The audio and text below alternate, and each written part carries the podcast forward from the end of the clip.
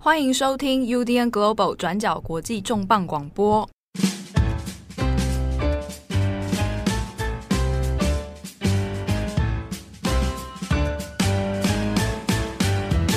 Hello，大家好，欢迎收听本周的转角国际重磅广播，我是郑红，我是编辑会仪。哎，这个组合可能对大家来讲是蛮特别的。那这也是呃，我郑红跟编辑会议第一次在广播，无论是 Daily 或重磅里面第一次同台现身。对啊，对。但是过去其实有很很多听众啊，会觉得说啊，这怎么郑红跟会议好像从来王不见王，好像就是都没有同时现身过，甚至怀疑说啊，是不是同一个人？没有，是我自己讲的，欸、自己讲的。对对对。好，那呃这一集的重磅广播也是我们这一次转角国际为了中秋连假然后特别准备的一个电档节目。那呃虽然说是连假啦，可是我们今天要提的话题其实相对比较沉重一点。那也就是呃我们从去年二零二零年十一月开始就有一直为大家关注的呃正在非洲发生的一个非洲大战，也就是伊索比亚的提格雷战争。呃，Tigray 战争可能现在就是过了一段时间，大家包括像媒体的关注啊，以及就是因为地理或者是说就是整个呃 COVID-19 疫情所限制的那种报道屏障，所以好像比起比如说像是阿富汗啊，或者是说其他地区的呃中东战争相比，呃，伊索比亚 Tigray 战争得到的关注相对比较淡或比较少。除了一开始大家可能会想说，哇，那个 WHO 的谭德赛的老家现在失火了，怎么办？那之后后来发生什么事情，其实都比较零星。可能大家就比如说像是之前我们有写过，就是呃，提格雷州它的战争可能有种族清洗，或者是说有战争罪。那包括对平民的屠杀、轰炸，以及就是联合国不断不断的在警告，就是提格雷州现在正遭遇着百万人等级的大饥荒。那这些状况其实持续了一阵子。那呃，我们先回过头回顾来讲好了，就是呃，现在所谓的提格雷战争是什么？呃，提格雷州其实是在伊索比亚的呃北方，它其实是伊索比亚跟厄立垂亚之间的一个交界点。那在二零二零年的十一月，那伊索比亚中央政府就以平乱为由向提格雷州出兵，双方的争执其实是在于就是呃。伊索比亚联邦之间长期的一些种族文化以及政治的权力分配问题，在过去就是从九零年代的呃，伊索比亚政府其实是由提格雷人推翻了当时的呃德尔根，就是呃过去的共产党政府。当所以呃从九零年代开始到可能二零一八年左右，其实都是由呃提格雷的精英所领导的呃提格雷人民解放阵线来掌政。那可是，在二零一八年之后，伊索比亚开始进入了就是族群和解与转型，那所以就是由现任的总理呃阿比阿哈迈德来掌政。那双方之间就是关于就是过去提格雷人的一些政治精英的权利，还有就是说是提格雷人的一些，比如说在军队里面啊，在中央政府里面的一些官员的位置的分配，其实都一直有问题。那最后双方也针对，就是说本来应该在二零二零年举办的伊索比亚大选，它的一些选举结构，还有就是可获可获选的内容，以及就是说政府中央跟地方权力分配之间有一些冲突，所以最后导致的结果就是由提格雷人民解放阵线所领导的提格提格雷政府，就是开始就是否认就是伊索比亚中央政府否认阿比总理对于就是联邦统治提格雷州的权利。双方于是就是爆发了，就是比如说要去掠呃，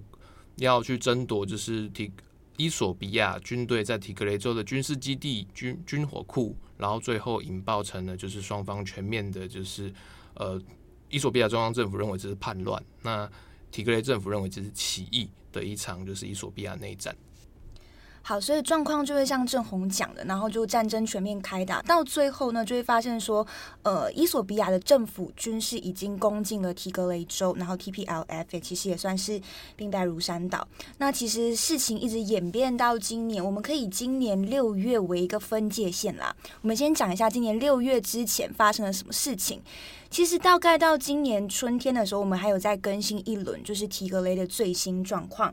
当时候的状况是，伊索比亚国防军还有跟其实就是在他旁边的厄立垂亚，就是这两个国家一起联军，然后进军提格雷。他们进到提格雷州里面，内部其实就犯下了很多的战争罪，包括就是屠杀平民，然后屠村，然后还有性侵女性、洗劫村庄等等的这一些问题。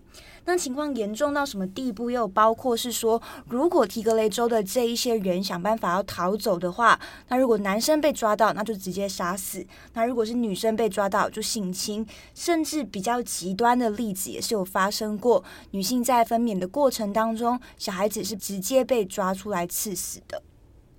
那以上这些呢，基本上都是可以从各大媒体里面去访问受害者，根据受害者的一些说法所整理出来的。那其实，呃，差不多到今年三四月的时候，不只有这一些屠杀问题，其实也已经出现饥荒问题了。那当中里面的一些提格雷州的人，他们有些可能不是被军队刺杀死亡的，有些可能是已经饿死的。那到今年六月的时候，联合国其实就有一个预估数字，有提到，其实境内大概有三十五万人是处于严重呃营养不足的一个状态。那我们刚刚有提到嘛，还有一个厄立垂亚联军，就是厄立垂亚军其实也有加入在这一次的战争里面。那他为什么会加入这边？也可以请正红跟大家补充一下。我们这边其实简单讲一下，就是我们现在呃在广播里面讲一下我们这个呃提格雷战争的地理位置。其实伊索比亚它是跟厄立垂亚，他们都是位于东非，所谓的东非之角这个区域，在他们的东边就是索马利亚，我们比较熟悉的索马利亚。那在过去，就是可能呃，在十九世纪之前，厄立垂亚其实是被泛指认呃泛指统辖在就是当时的阿比西尼亚帝国的麾下，所以我们呃用最简单最粗暴的方式来讲，就是过在过去，其实厄立垂亚是伊索比亚传统板块的一部分，那只是呃呃当地政治的演变的一个过程。那一直到就是呃当就是。伊索比亚的社会主义政府在呃八零年代末期被推翻之后，厄立垂亚的军，厄立垂亚的民族主义者，然后就是在才开始跟就是伊索比亚的提格雷反抗军这边有达成一个协议，意思大概就是说，就是那我帮你来推翻就是共产党的政府，那可是最后你们必须要承认就是厄立垂亚的主权独立。那一开始在九一九零年代之后，这种过去的同盟关系其实让厄立垂亚就是。呃，成功脱离了伊索比亚的控制，但双方留下来的一些边界啦、水源啊，或者是一些土地的呃种种的族群争议的问题，其实也留下蛮多的呃冲突的火火种。那比如说，好，我们就所熟知的呃是呃 WHO 的秘书长谭德赛，他虽然是提格雷人，然后他也是伊索比亚的官员，可是他过去他其实是在就是呃现在的厄立垂亚的首都出生的。那从这种复杂的一些呃族群脉络的演变，其实也能反映出，就是啊，我们虽然在讲提格雷州、伊索比亚中央政府，或者是说厄立垂亚，但彼此之间的种族其实是流动，那文化跟历史政治的板块其实也是有所重叠的。对，所以可以看到说，就是厄，这就是厄立垂亚军这一次有加入，就是提格雷战争的其中一个原因。那其实不管是伊索比亚军，或者是厄立垂亚军，甚至是一些清政府盟军，包括 TPLF 自己都好，他们其实某种程度上在交火的过程中，已经是。不止杀灭敌人，其实他们也在杀害平民。这个过程当中已经是无差别的射击、无差别的杀害当地的人了。所以当时候其实就有很多的西方国家其实是有谴责伊索比亚跟厄立垂亚联军的，就说他们犯下了所谓的战争罪行。比较吊诡的事情是，就是总理阿比其实之前是一直不承认厄立垂亚联军的存在的，他就一直说没有没有这件事，是直到今年的三月，他才第一次承认说，诶，有厄立垂亚军存在，然后并且表示说，呃，大家放心，我们之后就会让厄立垂亚军就是全面撤离伊索比亚。但是事实上，厄立垂亚军到底有没有撤出伊索比亚，至今其实好像还是有蛮多不同的说法。我们这边也回头来讲，就是为什么一直要提到厄立垂亚军的介入。那一方面是厄立垂垂亚，它其实有非常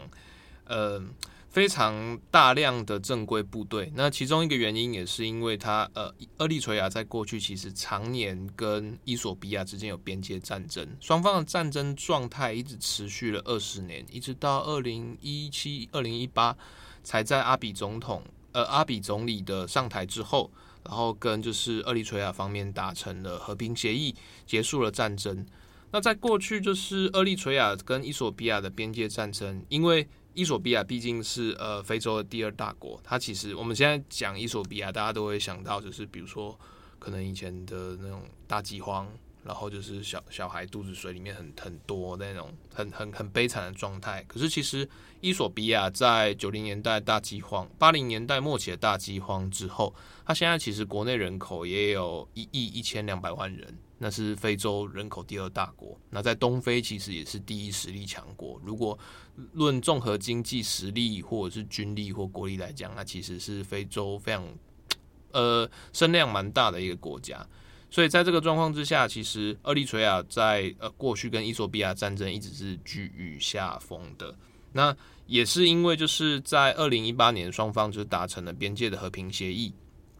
终止了这场战争，所以就是呃。伊索比亚的总理阿比，那也才会得到就是当年的诺贝尔奖的肯定。但这件事情就是后来，包括现在，就是因为当时的诺贝尔奖结缘的伊索比亚跟厄立垂亚，现在两军结盟，然后开始来就是对提格雷州来发动就是这种呃。非常强力的总攻击，其中一个原因也是刚好我们讲的跟之前的边界战争有关，因为呃之前一直压着厄立垂亚打的伊索比亚前政府，其实就是提格雷呃人民解放阵线的提格雷精英所带领的，包括现在的一些呃现在的提格雷的呃我们讲反抗军或叛军都可以，就是他们的一些高级将领，其实都是当年跟厄立垂亚战争之中，所在前线诞生的一批又一批的所谓的战争英雄，正也因为这种夙愿，所以厄立垂亚军队才会就是呃，就是觉得杀进提格雷州，介入他国事务，结果介入他国战争，受邀来打仗这件事情是非常合理的。对，所以他们现在里面厄立垂亚一些高阶军官，现在其实也是受到美国政府这边在做制裁的。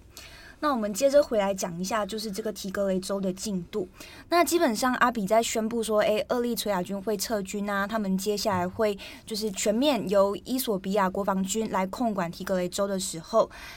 阿比呢其实还有在就是提格雷州成立了一个临时政府，然后就想说可以来全面接管提格雷州。但是后来呢，事情就在六月二十八号的时候有了一个变化。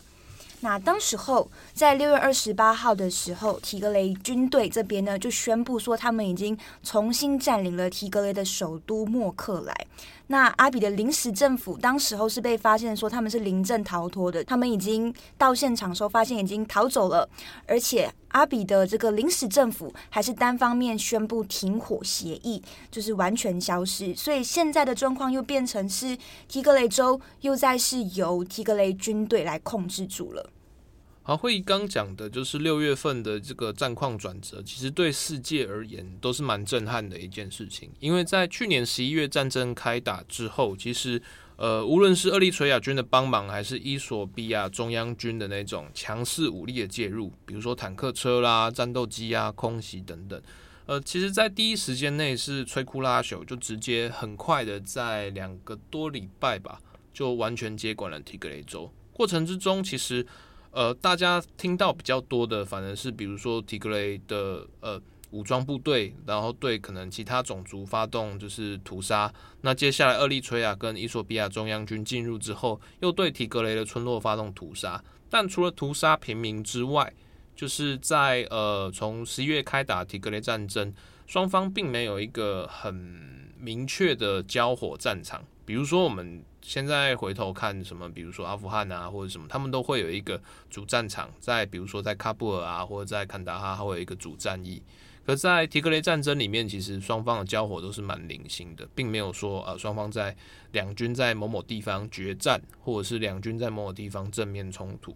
大大致上的状况也会让就是当时的观察家会觉得有点困惑，但只不过因为确实就是提格雷跟呃，提格雷军力其实比不上伊索比亚中央军，再加上重武装啊，还有厄立垂亚军的帮助，所以第一时间的那种鸟兽散，大家也觉得好像很合理。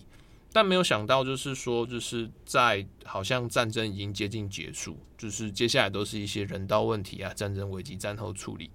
看起来好像没有那么严重，然后才会在六月份，呃，提格雷军他们本来是呃称作提格雷人民解放阵线，那后来为了就是抵抗伊索比亚中央政府，他们重新改组，然后现在自称为呃提格雷防防卫军了，那我们这边简称为提格雷军。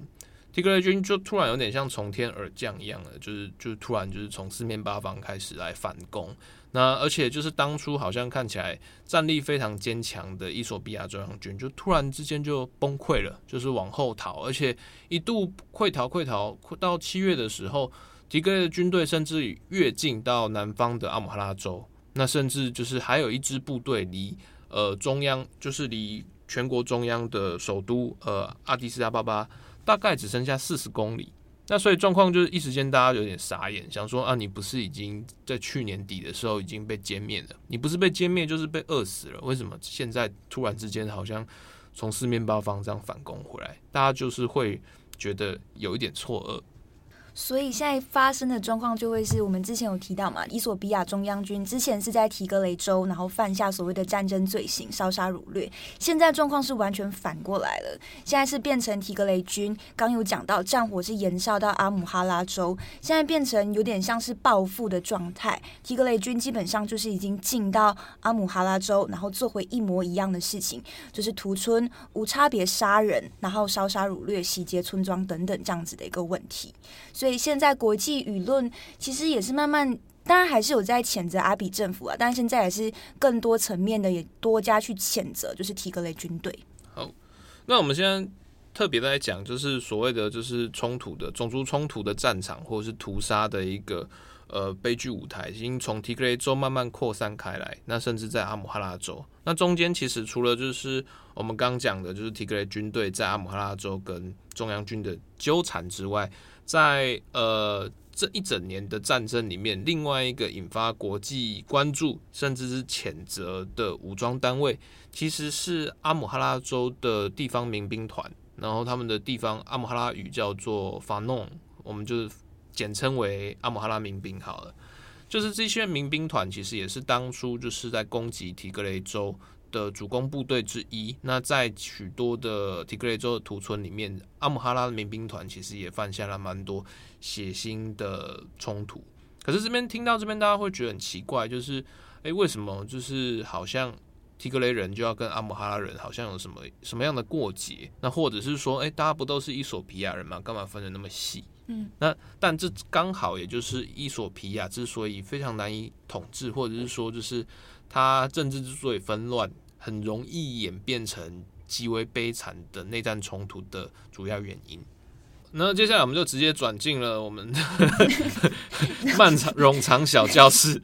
正红小教室。对，那我们现在在讲伊索比亚，我们常常会把它想象成就是单一国族，但其实伊索比亚境内大概有至少八十个不同的部族民族，就是它的组成是非常之复杂或纷乱，并没有一个绝对的多数种族。来作为就是伊索比亚的单一统治者。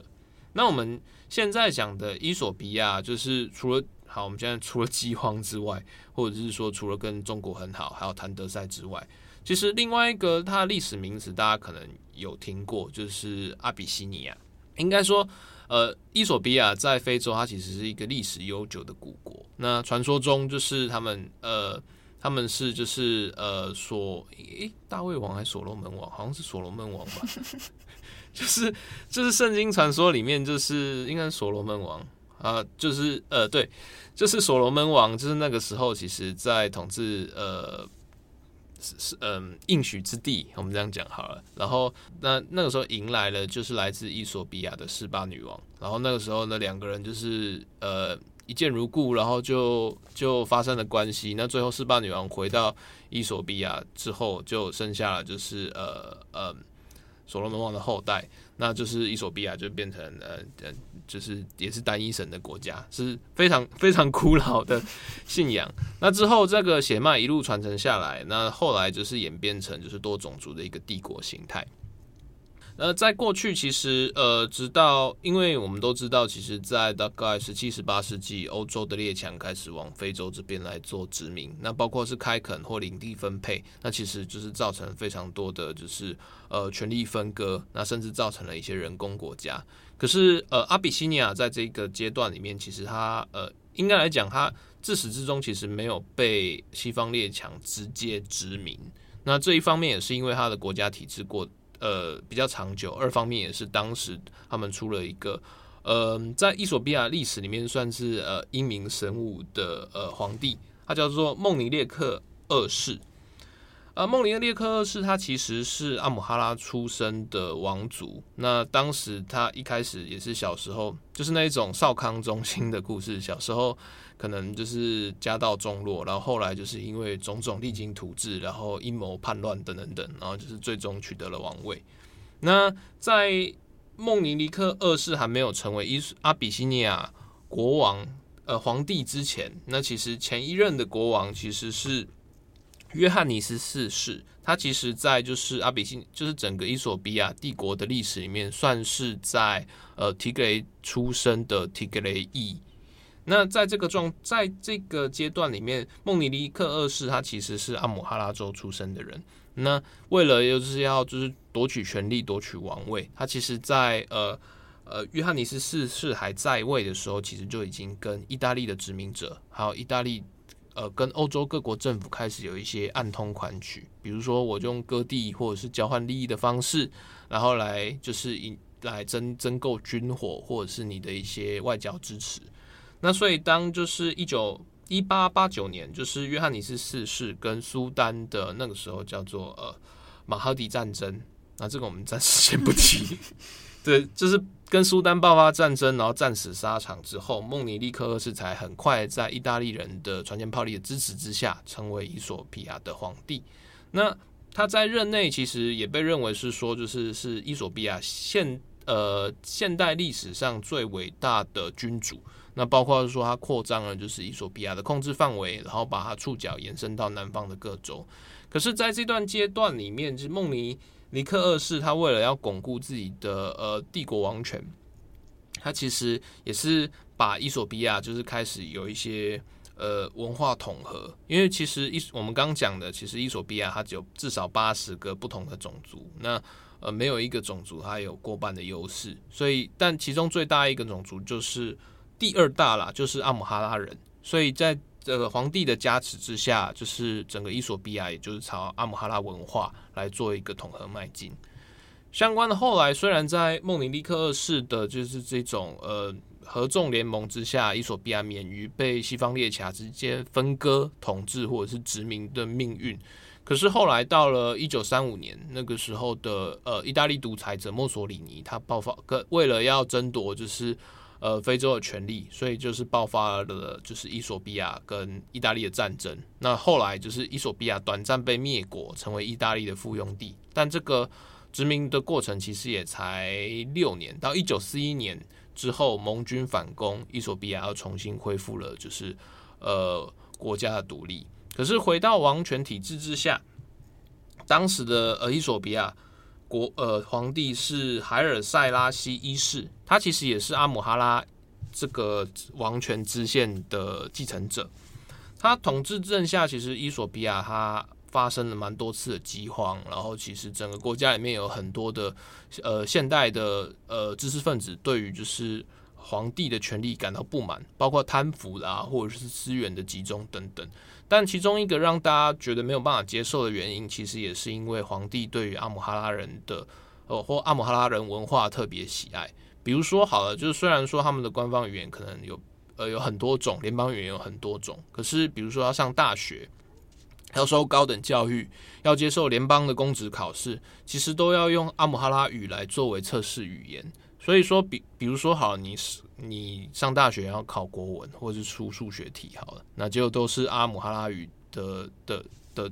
阿阿姆哈拉文来做题目，那是不是对阿姆哈拉人而言，就好像有一个特殊优势？你不用特别学，你就会了。原本的母语。对对对，所以就那个时候，其实也这种差别性的种族政策，其实也后来引爆了，就是呃军方的叛乱，然后还有就是后来的共产党得利，然后国王就被在监禁中就死掉了嘛。那接下来的是历史就开始来做扭转。呃，类似的状况，其实在呃后来在很长一段时间里面，就是呃皇帝留下来的一些就是种族偏好，其实让很多的种其他种族感到不满。比如说像是提格雷人，呃，他们是伊索比亚第三大种族，虽然只有六点七 percent。然后另外的话，还有就是第一大种族，它其实是在更南方一点的奥洛摩人。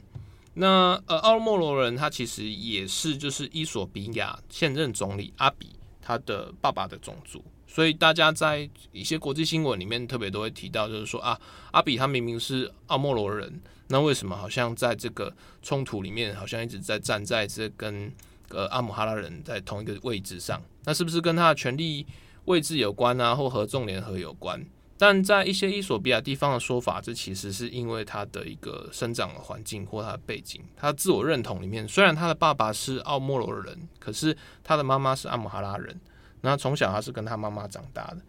所以在整个教育的过程里面，或者是说在后来的一些政治动乱里面，我们常常可以看到，就是阿比他会到阿姆哈拉州去号召大家，哎、全民皆兵。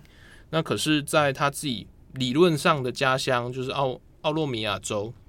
我们就会一直看到说，诶，为什么会有奥洛摩人的军人，然后发动叛乱、发动政变？那为什么甚至还有所谓的奥洛摩解放军，然后对抗阿比？为什么奥莫就是明明都是奥人，那彼此之间在互相残杀？那阿比之中的种族政治角色到底是什么？那就这我们刚刚讲，他其实在他的协议里面，或者是说他的一些个人生长背景里面，他跟阿姆哈拉人之间的关系反而比较紧密。那也影响了就是相关的关系。那我们现在回头来讲，就是虽然说就是阿姆哈拉人他会觉得说，哎、好像是我我是皇帝之子嘛，就是我历史传统上都是以为我中以我以我为中心来就是行塑伊索比亚的历史。那会就是所谓的奥罗摩人啊，或者是说所谓的提格雷人都其实只是一个少数民族或者边陲子民。那可是，像是提格雷人，他们在九零年代掌权之后，他们其实也试图推动他们版本的转型正义。可是当时的状况，为了比较像是说提格雷的精英，为了就是加强强化自己的地方统治，他们刻意会分散呃阿姆哈拉人，比如说他们的行政板块，用竭力蠑缘方式来分化你的选区、行政区，把你跟其他州、其他的呃多数民族并在一起。那同时就是在几个边境的呃争议区域，那提格雷当时的提格雷政府也就是强行的把阿姆哈拉州的一些边境土地划给提格雷州。那中间又因为伊索比亚是联邦制，或者是说联邦制下还有一些就是各州的一些种族的呃保护保障政策啦，所以造成的结果就是有在二十年间，其实有非常多的阿姆哈拉人的被迫流离失所，他可能要。离开他故乡的土地，因为他现在他的家已经被划成别的州的地了。虽然大家都好像是呃伊索比亚人，但是不同的种族到不同的州境内，其实就有的时候也是会被视为外邦者或是外来人。那种种的状况之下，就是阿姆哈人也会觉得说啊，你们提格雷人啊，或者是阿尔法人，就是来争夺。我们的土地，然后你们过去就是为了争夺土地灭我们的村，怎么样怎样？所以这次的冲突里面，阿姆哈拉人才会特别想要去用去报复提格雷人。那或者是说，当提格雷人往南攻击，攻入阿姆哈拉州之后，阿姆哈人才会就是哇非常紧张，就是认为这个是生死存亡之战，所以才会大举动员，然后发动了就是全州的成年男子都加入，就是反动民兵。好，所以你刚刚听完一整段就是正红的历史小故事之后，大家也知道说为什么阿姆哈拉人之前会这样子进攻到提格雷之后，在里面也是犯下了很多的杀害罪行。但就像我们刚刚比较前面的时候跟大家提到的，现在情势完全翻转过来了嘛，现在是提格雷军攻入阿姆哈拉州，所以我们接下来要跟大家更新的状况是，所以提格雷军呢现在在阿姆哈拉州到底做了哪一些事情？那基本上他们犯下的一些罪行，像是我们有提到的，不管是杀人啊，或者是屠村这些罪行，基本上都是跟他们原本就是阿姆哈人在提格雷州做的事情，基本上是差不多一样的。但状况也是因为这场战争不像是就是在像正红讲的，因为在某一个地方，然后大家开战，而是他在不同的地方都有零星的爆发。所以你如果从外媒的报道来看，你可以看到说，呃，相关的杀害事件或者是屠村事件，都是来自阿姆哈拉州里面不同村里面所发生的。那我们今天要更新最新的一次是发生在八月三十一号，一个在阿姆哈拉州南部的一个叫做钱纳的村庄。那这个村庄里面，在八月三十一号的时候就被提格雷的军队攻进去，然后呢，接下来几天又有发生相关的交火冲突，至少是估计有两百个人死亡，然后现在还有一百多个人失踪。那当时候，美联社在九月十号的时候就出了一篇报道。那这个记者是真的进到这个叫做钱纳的村庄里面，跟里面的村民们聊天，请他们聊一下，分享一下当时候发生的经过。拍的照片其实你看了也会蛮难过，因为确实他真的有拍到说，就是呃人们卧尸在路边的照片。那这些人这些遗体，有些是穿着军队的衣服，但有一些其实一看，其实就是穿着便衣的平民。根据受害者的说法是，当时提格雷军攻进来这个钱纳村庄里面，刚刚提到嘛，阿姆哈拉州原本是由阿姆哈拉军队或者是伊索比亚的政府军所保卫的。照理来说，他们应该是要来保卫，然后来抵抗提格雷军队的。但是呢，根据受害者的说法，提格雷军进来的时候，伊索比亚的中央军是已经不见人影了，所以到最后是只可以依靠前纳当地的一些可能武装组织，甚至是平民，你也必须要加入这场战斗里面去对抗提格雷军。然后当地的村民其实就很生气，他就说，到底为什么伊索比亚的中央军可以这样子，就是扔下他们，然后人就不见了？当中提格雷军后来据村民的说法是已经撤退了。离开了，但是呢，因为屠村嘛，你发生屠杀事件，所以你其实要处理这些尸体啊，或者是处理这些遗体，也不是短时间内可以完成的。所以村民们也有说，这些来不及处理的遗体，再过几天之后，其实你还是可以闻到所谓这些尸体已经开始血腥的味道，或者是尸体腐烂的味道。那这些幸存下来的生存者，这些受害者，其实自己也是很无助的，因为他们的家已经被破坏了。那他们原本的财产，像是他们自己养的牛啊，或者是鸡啊，全部都被洗劫一空，全部都被抢走了。所以从呃美联社拍到的照片里面就可以看到，剩下的一些受害者，就是拿着自己仅剩下的一些衣服，或者是牵着一些鸡或者是牛，想办法就是要逃离开这个钱纳村庄。好，所以逃走的人到最后又去了哪里？然后美联社这边有另外又做了一篇报道，其实，在阿姆哈拉州北部的一个小镇叫做德巴尔格，这边其实也算是有一个营地，是来收留这一些流离失所的阿姆哈拉人的。然后其中呢，就有一些就是已经到这个收容所、到这个营地的受害者，就告诉记者说，其实他们在逃来的路上，基本上都可以看到所谓的尸体。其中有一个受害者就分享到，就是已经晚上了，很黑了，然后他们在逃离的过程中，他们原本以为自己踩到的是可能树干或树枝，然后过往下一看，才发现说，哎，原来他们自己踩着的是一个尸体。但是具体状况也是，我们目前并不知道说到底有多少阿姆哈拉人被杀，因为现在交战双方的说法，不管是提格雷军队或者是当地的一些武装组织，其实根本都没有办法核实。那包括相关的人权组织或者是记者，基本上也很难做到所谓的查证工作，而且每个人都在各方都在互相指责对方犯下暴行啦。但是根据现在的估计是，目前现在至少是已经有造成五十万的阿姆哈拉人流离失所了。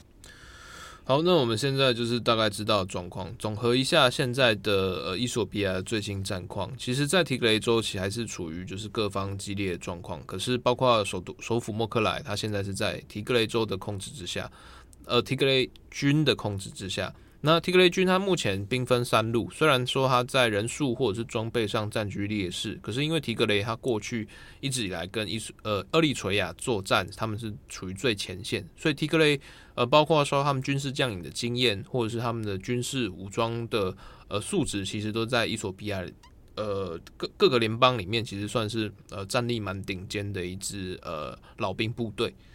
提格雷军现在目前兵分三路，那一路呢，当然就是从中中路往阿姆哈拉州，跟阿姆哈拉的民兵团以及就是伊索比亚中央政府军来做做呃焦灼作战。但另外两支部队则开始来做迂回，其中一支他们走从据传是从苏丹经由苏丹的庇护或者是就是允许之下，从苏丹这边绕过伊索比亚中央军的守备范围，往就是阿姆哈拉州在南方的。本上古勒古古马兹州来发动攻击，那这一波攻击在七月份的时候，其实有引发非常大的国际关注哦，因为这个本上古勒古马兹州，它其实也是伊索比亚或者是整个东非、北非非常重要的一个呃水利工程，也就是所谓的伊索比亚复兴大坝。我们这边插播一下，伊索比亚复兴大坝其实是一个应该是过去二十三十年来，吼，让就是非洲各国之间，呃，屡有冲突，甚至多次威胁要爆发战争的一个非常争议的水利建设。它其实是我们非常熟悉的尼罗河，它的上游其实是在伊索比亚境内。发源，然后一直一路往下，经由苏丹，然后再来进入埃及。尼罗河，我们现在直接想到都会想到，就是都是都是埃及的嘛，因为它的很长一大段，或者是它下游的汇流之后，其实在埃及出海。那埃及的古文化其实也都跟尼罗河有关。可是因为就是气候的变迁，以及就是各种不同灌溉时期的一些文化需求，所以呃，在呃一九。也就在十九世纪，当埃及成为了英国的保护国之后，就是也是在英国大英帝国的呃我们讲淫威之下，呃，他呃非洲当时的各国其实签署了就是水利尼罗河的水源分享协议。那签署了协议之中，大概埃及作为下游国家，却却可以拿到大概八成左右的水量。那反而是呃成为国。尼罗河发源上游的伊索比亚，其实没有办法，它只能获取其中一部分水，它不可以在上游截取截取水，把水扣住，那以防止下下游像埃及啊、苏丹，它这边没有办法灌溉或造成国家危机。当时在英国的限制之下，所以伊索比亚一直没有办法发展它的一些水利灌溉，比如说灌溉好了，或者是到我们现代会需要电嘛，有电力就会有经济。那因为伊索比亚的地形，它其实水流水流丰沛，然后又有高低差，所以在过去这二十几年来，伊索比亚政府也都一直说啊啊，欢迎国际社会啊来投资伊索比亚，我们来做一个发电经济。那如果有电的话，那我们甚至可以把它设立电网，然后让整个呃非洲东部，甚至到比如说呃阿拉伯国家都可以使用我们伊索比亚的永续电能。可是也是因为就是下游的埃及一直认为说，就是如果尼罗河的水被这些水坝发电厂给截断的话，对于就是埃及的亿万人口可能会有非常就是是那种可能全民会被可杀的国安危机。所以在过去二十几年内，就一直透过国际组织啊，或者西方盟国，甚至阿拉伯国家的施压，就是让伊索比亚一直没有办法取得足够的国际贷款与金援。那一直到后来两千年。之后，那包括像中国的崛起等等等，在让伊索比亚在呃国际金融市场的融资开始慢慢成功，他们也才终于在就是我们这边提到的本上古勒古马兹州建立了这个超级大的伊索比亚复兴大坝。那这个复兴大坝在过去一直有争议，可是一直到今年哦才开始注水，你就是等于开始来把水截住，然后慢慢让它让它可以开始有用高低落差发电，然后开始有可以灌溉使用。也就是说，今年开始注水使用，那呃刚好也是因为疫情期间嘛，大家现在各自不暇，然后再来也是因为刚好就是呃总理阿比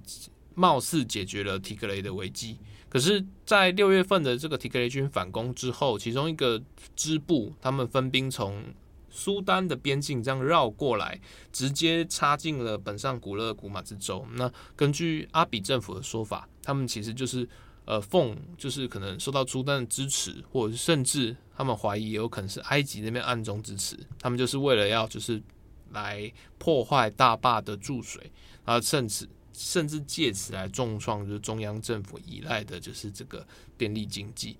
但后来就是这个往本上古勒古兹马州的这个突袭行动并没有成功，那双方现在就是在苏丹的边境开始有一些焦灼战。那除了这两路之外，另外一路则是往提格雷州东方的阿法尔州。那往阿法尔州走的原因之点，其实是因为就是提格雷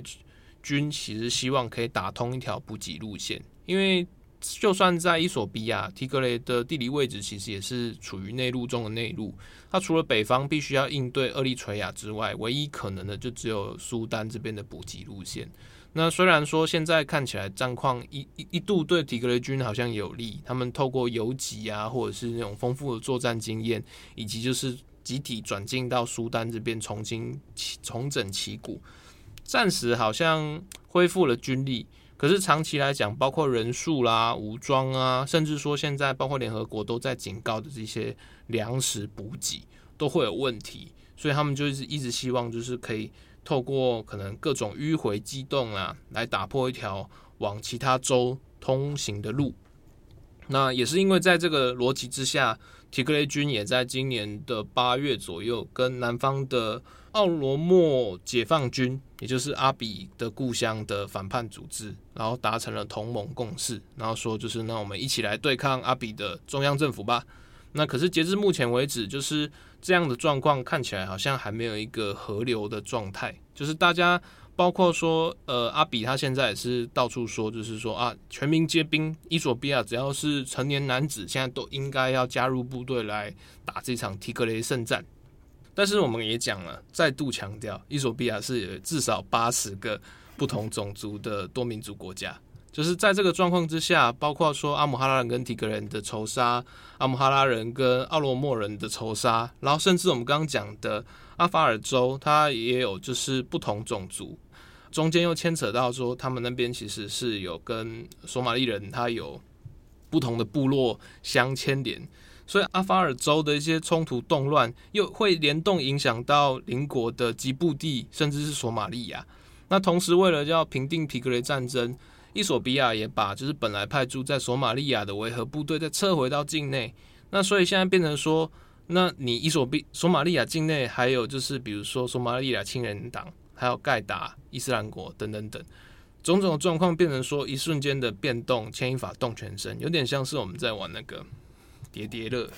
就是你明明看这个骨牌好像跟那没有关系，就抽下来哇，整个垮掉，变成一个牵连多种族的一个呃东非大混战。那特别要注意的是，在这个状况之下，就是所有的种族，伊索比亚境内所有的种族，现在都开始担担心说啊，接下来爆发内战，我会不会因为历史遗绪，或者是权力，或者是单纯只是因为我比较弱小，而就成为被种族清洗的针对对象？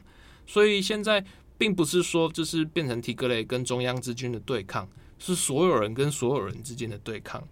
大家听到这里还好吗？我们现在讲所有人对抗所有人，或者是东非大战，大家听起来，我我就我就讲啊，就是一定会有读者留言啊，说哈哈，部落战争、部落冲突，就是这样的，oh. 就是那种嘲笑的语气，或者是觉得说啊，那反正伊索比亚就是一个不文明，对，很遥远，就吃不饱的国家。对，但是我们这边要特别强调，其实伊索比亚还有一亿多人口。我们现在讲的是一亿人等级的大型混战，就是它中间牵扯到的危机可能是超可能数十倍于叙利亚，或者是说也门，或者是说阿富汗的总和。那整个破坏的状况也会蔓延到呃其他地区，比如说像是我们一直都很担心的索马利亚，或者是说像苏丹，苏丹的达芙，然后或者说再延伸到其他地区。那这个东西。非洲之角如果整体陷入动乱的话，它也会影响到再往南方的维多利亚湖各国，比如说呃卢安达，比如说就是肯亚等等等。然后然后好，索马利亚如果也一起联动乱的话，我们之前很熟悉的海盗，或者是说就是整个航运安全的问题，也同时会引发一连串没有办法收拾的动乱。那当然如果单纯就人道危机的规模来讲，好了，就是它其实是一个长期，而且你只要一开始杀人，你只要一开始彼此仇杀，只要发动种族清洗，那你接下来仇恨就没完没了。那不是说我今天可以很容易政治谈判，就你说我停火，我说 OK，这样就可以的事情，那已经不是诺贝尔奖可以解决的问题。嗯，所以讲到后面，大家可能会想说，诶，所以现在。他们现在已经在阿姆哈拉州，或者现在已经在伊索比亚这么多个地方，已经各个军队、各个武装组织都已经犯下这么严重的所谓我们可以称为战争罪行的一个状况了。那有没有人可以出来负责？那答案可能也就是像刚刚讲的，是很难，或者是几乎是没有的，因为现在各方说法都很混乱。我们来举一个例子，是有多么混乱。那像是最近有一个例子。呃，在八月的时候，就有一个河流上面就出现了几十具的浮尸。这个河流叫做特克泽河，那它是接壤苏丹跟伊索比亚的。然后这些浮尸被发现的时候，都是已经可能四肢被截断，或者是可能身体的部位被破坏，甚至是生殖器被破坏、肢体残缺这样子的一个状况。那而且因为这条流河流很长嘛，所以大家就可能推测说。诶，那可能这条河流上面的上游或者是下游，可能还有其他的浮尸存在，可能远远不只有几十具。这些尸体后来被搬运上岸的时候，才发现说，根据他们的脸脸部特征来推测，很有可能就是体格雷人。好，那假设这些尸体都是提格雷人，那会是谁杀害这些提格雷人的？可能性当然有很多，可能是其他的武装组织，阿姆哈拉族的，就是军队，还是中央军，其实都有可能。